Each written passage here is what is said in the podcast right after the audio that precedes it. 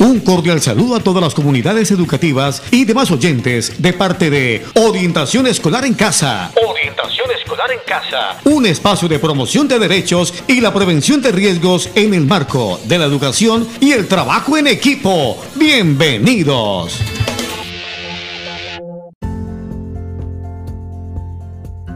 El día de hoy compartiremos con ustedes una cápsula informativa de gran utilidad para todos.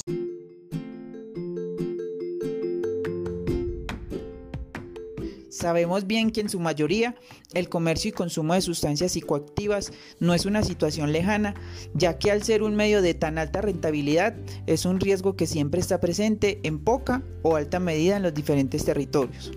Por eso es pertinente conocer sobre estas problemáticas para poder tomar medidas de prevención o acción si alguien cercano a nosotros puede estar siendo afectado por una situación de adicción o consumo, y con mayor razón con los menores de edad.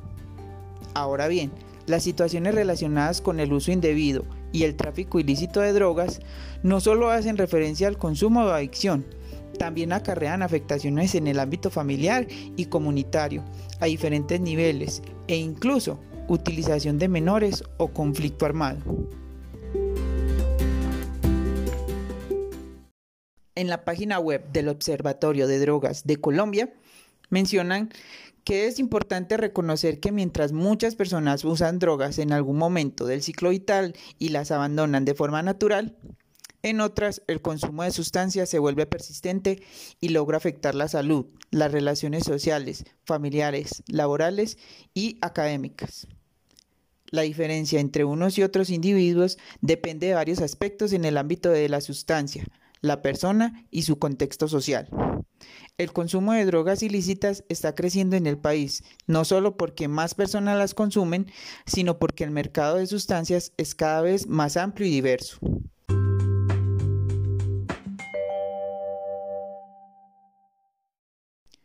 Cuando en niños o adolescentes hay una situación de consumo, se pueden presentar síntomas tanto físicos como psicológicos. Aspectos significativos en el cambio de su comportamiento pueden ser tomados en cuenta por las personas más cercanas, docentes, familia o amigos, para poder identificar si una persona pudiese estar en una situación de consumo. Por ejemplo, primero, cambios drásticos de humor sin razón aparente. Segundo, alejamiento significativo con los miembros de la familia o personas que antes eran cercanas. Tercero, Descuido no habitual en la presentación o en el aseo personal. Cuarto, pérdida de interés en actividades preferidas o deportes que practicaba habitualmente. Quinto, cambios recurrentes y significativos en los patrones de sueño. Duerme más poco o duerme en exceso. Sexto, disminución repentina del rendimiento escolar o ausentismo sin justificación alguna. Séptimo, cambio del círculo social. Octavo, mucha más reserva de lo habitual sobre sus asuntos personales. Noveno, cambios drásticos en el apetito, no querer comer o comer en exceso. Décimo y último, su comportamiento se observa más hiperactivo, impulsivo o errático. Igualmente, es bueno que la familia y la comunidad tengan en cuenta que cuando se ven afectados menores de 18 años en situaciones que pueden estar involucrando su salud mental, física o la vulneración de los derechos, está presente el Instituto de Bienestar Familiar para su intervención de la mano de la activación de la ruta en salud.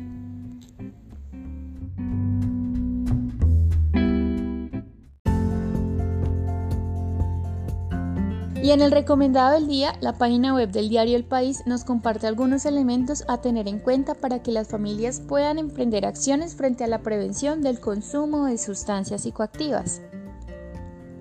Primero, procura pasar tiempo de calidad con tus hijos, por lo menos diariamente una hora con ellos en un contexto sin distracciones como el celular o la televisión. Y este momento puede ser la comida, el espacio aumenta la percepción de apoyo y cercanía de los padres, fortalece los lazos de confianza y desarrollo de habilidades sociales.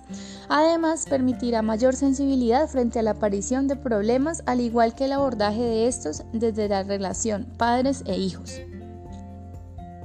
Segundo, También es importante desde los diferentes ámbitos transmitir valores y actitudes positivas hacia la salud, tanto en el contexto pedagógico como en la práctica y construcción de hábitos de vida saludable.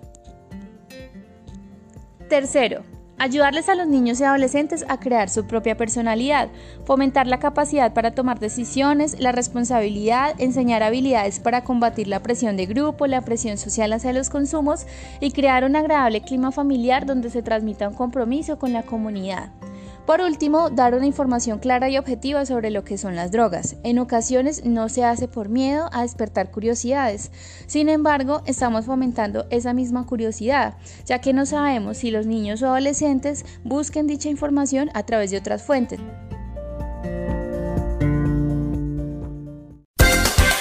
Concluimos la temática del día de hoy en Orientación Escolar en Casa. Orientación Escolar en Casa. Ha sido un gusto estar con ustedes. Hasta pronto.